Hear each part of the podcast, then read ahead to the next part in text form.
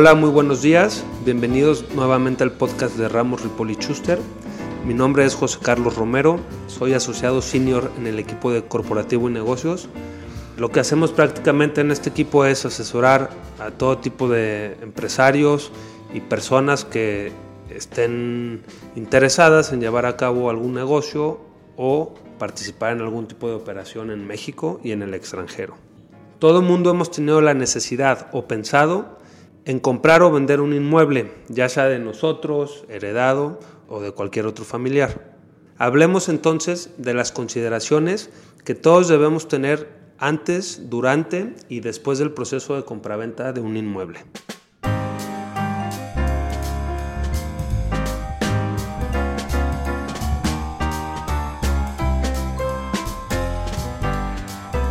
Primero que nada, es importante identificar conocer lo que es un inmueble.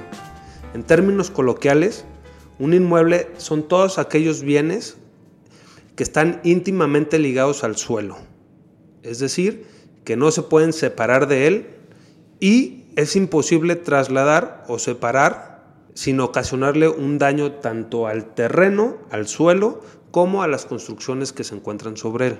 Ya que identificamos el inmueble, pues si pudiéramos platicar de quiénes pueden ser los dueños de un inmueble. Es una persona física, una persona moral o una mezcla de personas físicas y personas morales, como es el ejemplo del condominio. Un condominio puede ser un edificio o un coto, ya sean casas u oficinas o locales comerciales. Pues lo que pasa con los condominios es que se dividen en unidades privativas y en áreas comunes al momento de comprar una unidad privativa, adquieres un porcentaje del proindiviso de las áreas comunes, como son el suelo, estacionamientos, azoteas, pasillos, elevadores.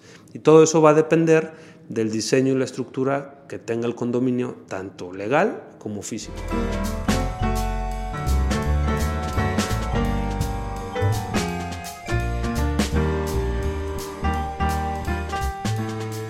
Entrando de lleno al procedimiento para una compraventa de un inmueble, conforme a la legislación mexicana, las compraventas de inmuebles se formalizan mediante un contrato de compraventa en escritura pública frente a un notario público. Sin embargo, la ley establece que desde el momento en que las partes pactan precio y cosa, desde ese momento ya existe la compraventa. Es decir, la escritura pública solamente es la forma en la que se le va a dar formalidad el acuerdo de las partes.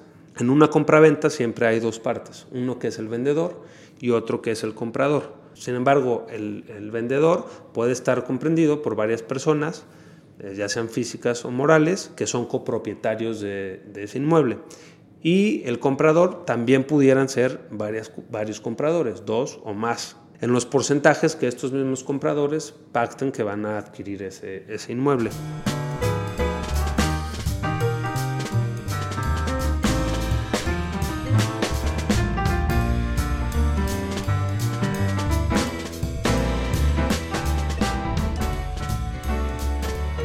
Las escrituras se firman por las partes, contienen el acuerdo al que ellos llegaron y además se le anexan todos aquella documentación complementaria o información que aclaren cuestiones relacionadas con la operación. El notario retiene los impuestos que son aplicables y coordina la inscripción de la escritura pública ante el registro público de la propiedad y del comercio. Esa es la forma general en la que se deben de formalizar las compraventas de los inmuebles. Previo a esto, es muy común que todas las operaciones de, compraventa se inicien con la firma de una carta de intención, un memorándum de entendimiento, un contrato de promesa o algún otro contrato preparatorio entre las partes involucradas, en los cuales las partes acuerden los términos generales o la base de la operación. Por ejemplo, el precio estimado en el que quiere el vendedor vender, valga la redundancia, y el comprador adquirir esa propiedad.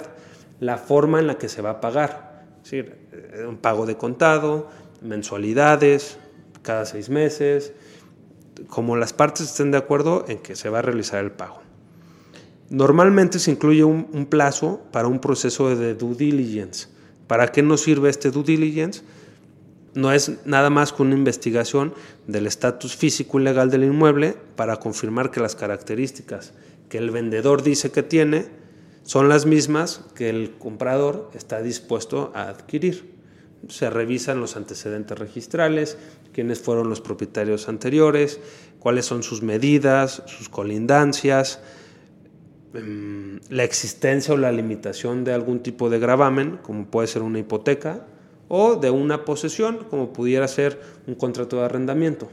Cuando compras una propiedad, pues, tienes todo el derecho y la necesidad de saber si está arrendada o si está prometida en venta a alguien más, o si es realmente lo que estás buscando y dispuesto a pagar.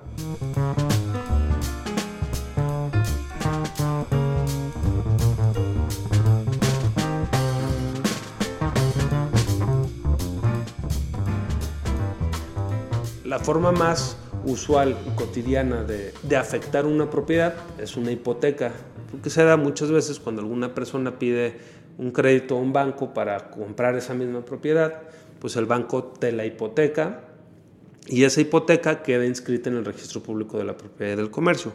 O puedes también, eh, para garantizar el pago o el cumplimiento de algunas obligaciones, que hipoteques tu inmueble para garantizarle a ese tercero, que puede o no ser un banco, que vas a cumplir con ciertas obligaciones que tienes de pago. Estas hipotecas van de la mano con el inmueble, es decir, eh, eh, lo que está afectado es el inmueble, no la persona. Por eso es importante que se haga un due diligence previo a la compraventa de un inmueble. Como en el Monopoly o el turista, exactamente cuando tú tienes tus propiedades ahí, tus, cuadritos, tus avenidas, y te quedas sin dinero, puedes hipotecar esas calles, avenidas o propiedades al banco. ¿Y qué pasa en el Monopoly? Pues lo que haces es, le das en garantía al banco esa propiedad a cambio de dinero. Cuando le pagas al banco ese dinero con el interés que se haya pactado, el banco te libera esa propiedad y listo. O en otro caso, pudiera ser que otro jugador ya sepa que tu propiedad está hipotecada o que tiene algún, alguna limitación de propiedad y aún así la quiere. Entonces, le paga al banco tu deuda y te paga a ti el restante con tal de, adquirir esa propiedad.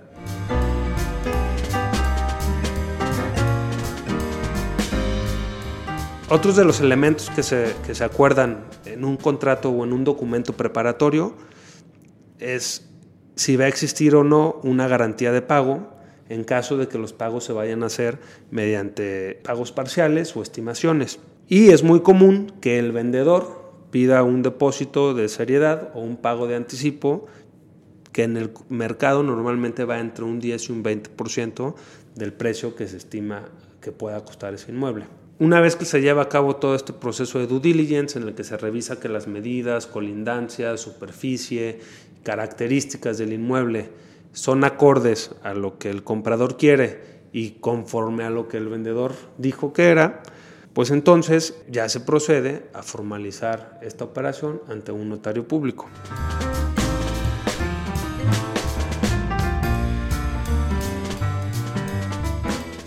términos generales, cualquier persona física o moral, ya sea mexicana o extranjera, puede adquirir propiedades en México. Las personas físicas o sociedades controladas 100% por mexicanos no tienen ninguna restricción. Sin embargo, las sociedades mexicanas que tengan participación extranjera, como son socios o accionistas, pues sí están sujetos a ciertas limitaciones y restricciones eh, para el caso de la adquisición de inmuebles. Si estás en este supuesto, te invitamos a que te acerques a Ramos Ripoli Schuster para que te podamos asesorar respecto a estas limitaciones o consideraciones que debes de tener antes de adquirir o intentar adquirir una propiedad inmobiliaria en México. Si eres extranjero, existen ciertas limitaciones para adquirir la propiedad en México. Sin embargo, existen otros vehículos, como puede ser un fideicomiso, en el que puedes adquirir la titularidad de los derechos de uso de ese inmueble.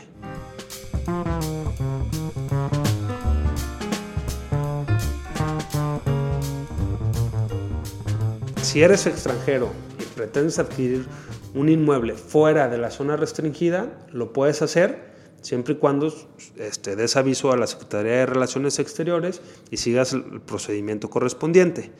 Si quieres comprar dentro de la zona restringida, ahí sí no se puede. Tendrá que ser a través de algún vehículo como un fideicomiso. Ahora, ¿qué es la zona restringida? Pues la zona restringida es la franja de 100 kilómetros en fronteras y 50 kilómetros en playa, en la cual los extranjeros no pueden adquirir inmuebles. Por ejemplo, un hotel que, está en, las playas, pues hay dos opciones. Una opción es que este, adquieran el uso del inmueble a través de algún fideicomiso o que adquieran la propiedad para fines no residenciales. ¿Cómo puedo financiar la compraventa de un inmueble? Si yo estoy interesado en comprar un inmueble, básicamente no hay muchas opciones. Una es negociar con el vendedor un plazo para el pago y estar dispuesto a otorgar una garantía que garantice, valga la redundancia, el pago de mis obligaciones.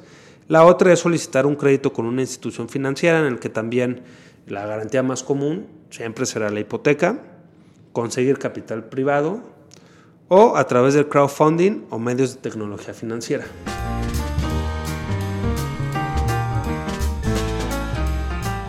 Ojo, es muy importante tomar en cuenta que tanto el vendedor como el comprador tendrán la obligación de pagar ciertos impuestos. Por ejemplo, el vendedor tendrá que pagar impuestos federales como son el impuesto al valor agregado o el impuesto sobre la renta, también conocidos como IVA e ISR. El impuesto sobre la renta es una carga fiscal directa que se aplica a los ingresos obtenidos que incrementen el patrimonio de un contribuyente, por lo que las personas físicas o morales están obligadas al pago de este impuesto. De acuerdo a la ley del ISR, el pago está obligado a las personas que residen en México, que radiquen en el extranjero con establecimiento en el país o residentes en el extranjero que perciban ingresos de fuentes de riqueza en México, como puede ser un extranjero que está vendiendo su propiedad en México.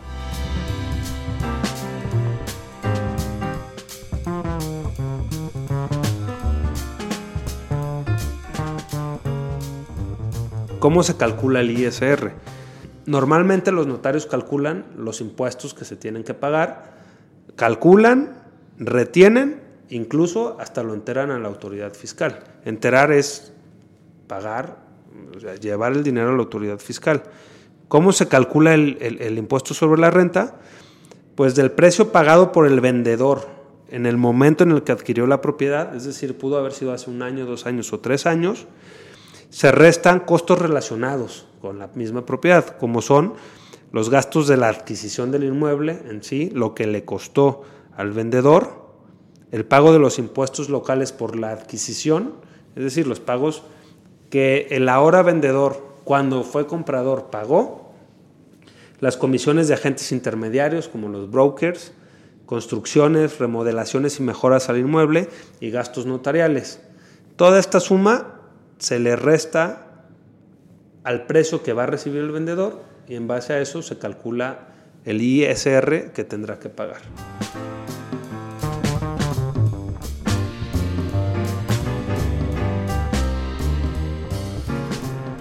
Por otro lado está el IVA, que es, es un impuesto indirecto. ¿Esto qué quiere decir? En lugar de aplicarse directamente sobre los ingresos del vendedor o de los contribuyentes en general, como sucede con el impuesto sobre la renta, se aplica sobre el consumo o goce de bienes o servicios. Este gravamen se aplica sobre la enajenación de bienes, la prestación de servicios independientes, el otorgamiento de uso temporal de bienes y la importación de bienes y servicios. El, IVA solo se causa y es aplicable a las construcciones destinadas a comercio e industria. Construcciones para casa, habitación y tierra están exentas de IVA. Es decir, si yo voy a vender mi casa, habitación, no se genera el IVA. Pero si voy a vender un local comercial, una nave industrial. En esos casos sí se genera el IVA sobre las construcciones. Por eso es muy importante que siempre tengamos en cuenta que se van a causar impuestos, ya seas vendedor o comprador.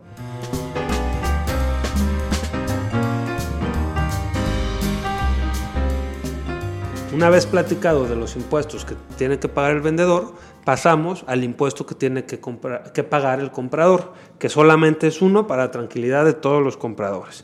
Y es un impuesto local eh, denominado impuesto de transmisión patrimonial en algunos estados, en otros estados es diferente, pero básicamente es el mismo y eh, no excede del 3 al 4% del valor del avalúo cuando se trata de, de un inmueble de casa habitación o del 3 al 4% del valor real de la operación cuando el destino del inmueble es para un uso comercial o industrial. Eh, suponiendo que doña Martita quiere vender eh, su casita, donde ha vivido toda su vida, y unos localitos comerciales que le dejó don Pancho, su esposo, ¿por qué? Pues porque ya quiere disfrutar de la vida e irse a viajar por el mundo, tiene que tomar en cuenta que el valor al que ella quiere vender estos dos inmuebles, tanto su casa habitación como su local este, comercial dentro de, una plaza, pues ella tiene que saber que si quiere recibir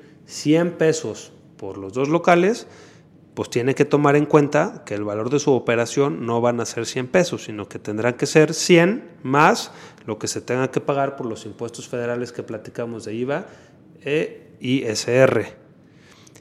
Y suponiendo que llega don Juan a comprarle ese terreno, esos terrenos, uno o los dos, pues don Juan tendrá que tomar en cuenta que además del precio que va a pagar, pues tendrá que pagar el impuesto de transmisión patrimonial.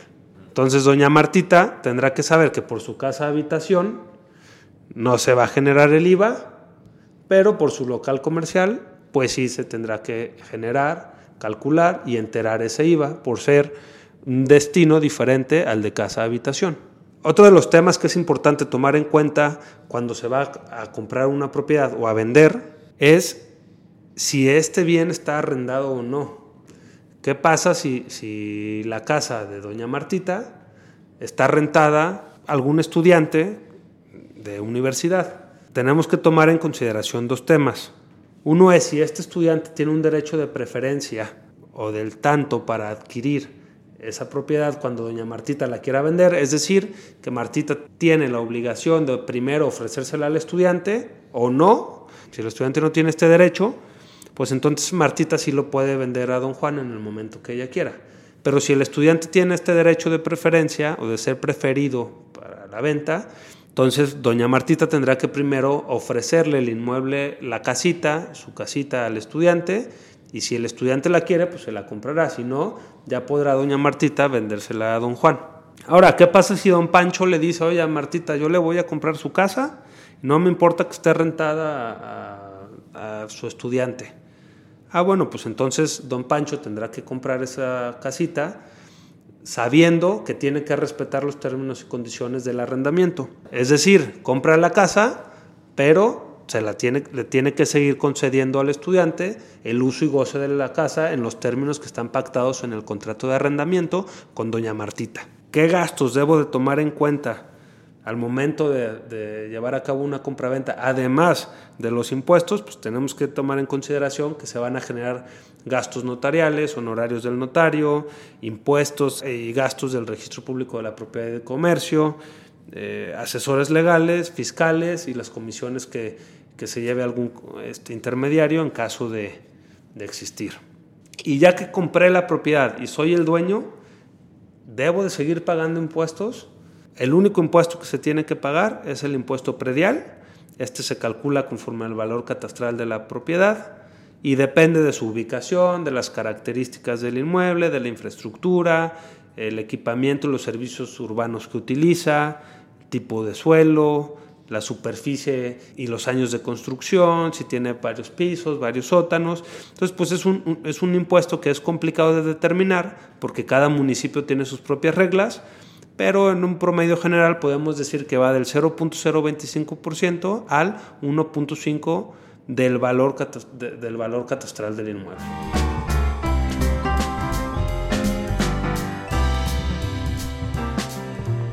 La recomendación es que se acerquen a un abogado en cualquier momento que, decidan o pretendan llevar a cabo una operación tanto de venta como de compra. Habrá ocasiones en las que el, pues, notario es amigo y, no hay cosas em, extraordinarias de, una operación sencilla de compraventa que se podrán hacer frente a un notario público. Sin embargo, hay, hay unas operaciones más complejas que se tienen que tomar en cuenta más consideraciones, eh, que pues la sugerencia es que se acerquen a, sus asesores legales para tomar la decisión de la mejor forma. Y no hay que perder de vista que con las nuevas disposiciones de, la Ley Nacional de Extinción de Dominio, eh, reformas al Código Fiscal, al Código Penal, la Ley de Seguridad Nacional, pues no hay que perder de, de vista que se tiene que cumplir ya no solo con las formalidades de una compraventa simple y llana, sino que hay que ir más allá, hay que tener eh, documentada nuestra buena fe de que estamos adquiriendo o vendiendo una propiedad que se encuentra eh, eh, dentro del marco de la legalidad, que no la compramos con, con recursos de procedencia ilícita, que el que nos la está vendiendo no es un criminal, que quien la compró, o sea, quien yo se que el vendedor a su vez la compró a alguien que también es gente decente. Eh, si quieres saber más del tema de la Ley Nacional de Extinción de Dominio y las regulaciones que están eh, este, a su alrededor, te invito a que escuches el podcast de Ley de Extinción de Dominio de Ramos Ripoli Schuster, del socio Edmundo Elías Fernández, que es el, socio encargado de la práctica de comercio exterior y aduanas en nuestra firma, y además es el líder de los proyectos de protección patrimonial y de operaciones que tenemos en, la oficina.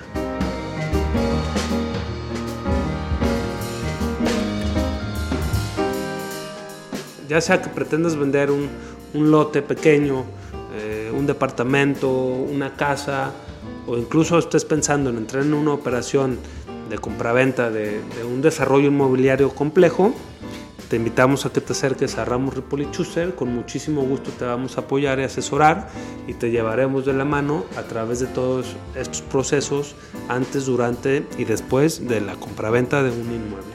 Escríbenos y síguenos en nuestras redes sociales, Facebook, Twitter, LinkedIn e Instagram.